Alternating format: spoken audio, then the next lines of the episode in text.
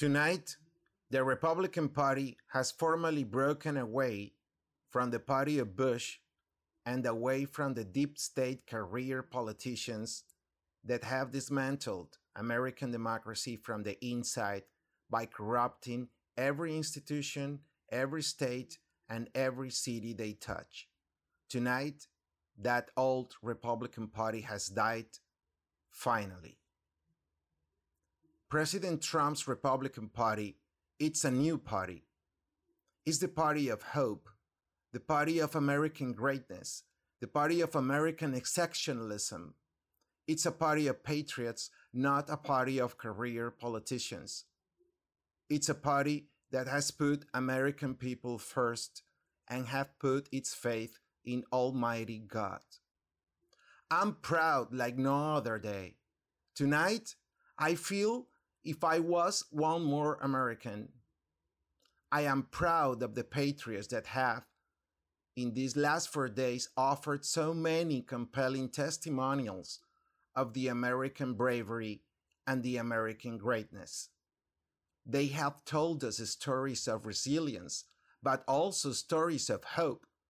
They have showed us over and over again that the American dream is possible as long as America continues to defend the values that have made it the greatest country on earth. Tonight, we are witnessing not only the destruction of the old Bush phony Republican Party, but also the burial of the Democratic Party, the party of evil and abortion, the party of rioters, looters, anarchists, and bullies the Democrat Party has shifted completely to the ever dangerous Luciferian radical left, the same left that has destroyed entire countries and has brought hunger, famine, and death in all of those places where they have been allowed to govern. Biden, the chosen one of the Democrats, has shown nothing different than being a puppet of that evil radical left. Biden and the Luciferians behind him are today the greatest threat that the American people or the world have ever had to confront. All of us around the world are in pins and needles, waiting for a Republican landslide on November 3rd, waiting for the day that the evil Democrat Party is completely defeated, dismantled, and gone. America is all about freedom, opportunity, and dreams, not about the darkness, closure, and destruction that the Democrat Party sells and promote.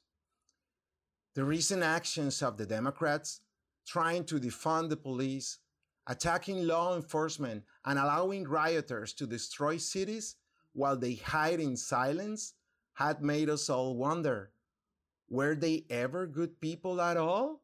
Or were they always evil and we were one, the ones that didn't see?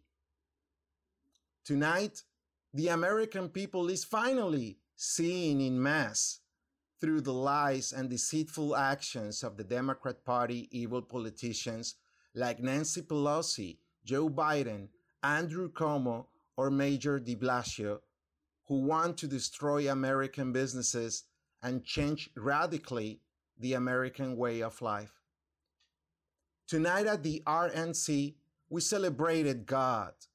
We felt God and we heard God in every testimonial of those American patriots who opened their hearts to millions of people in front of the cameras for the world to hear and comprehend the real good and well intentioned nature of President Donald J. Trump. President Trump has been vindicated tonight, and millions worldwide are celebrating the greatness and brilliant future that await all of us around the world now that we know that he will win next November and he will win big like the world has never seen before as he likes to portray everything he accomplishes. We are now en route to the most dramatic victory ever recorded in an American election or in any election in history. We are about to see the people of God awake by the millions and defeat once and for all the evil that for so long has controlled Washington and tampered with the future of the Americans and the future of the world. But that will change next November the 3rd, the day the evil ones will be finally defeated, the day the light of Christ will finally triumph in America and in the world. God is pushing this new Republican Party to new heights, both economically and spiritually. I am moved by the many presentations of the last four days of the Republican National Convention that have embraced God in their speeches.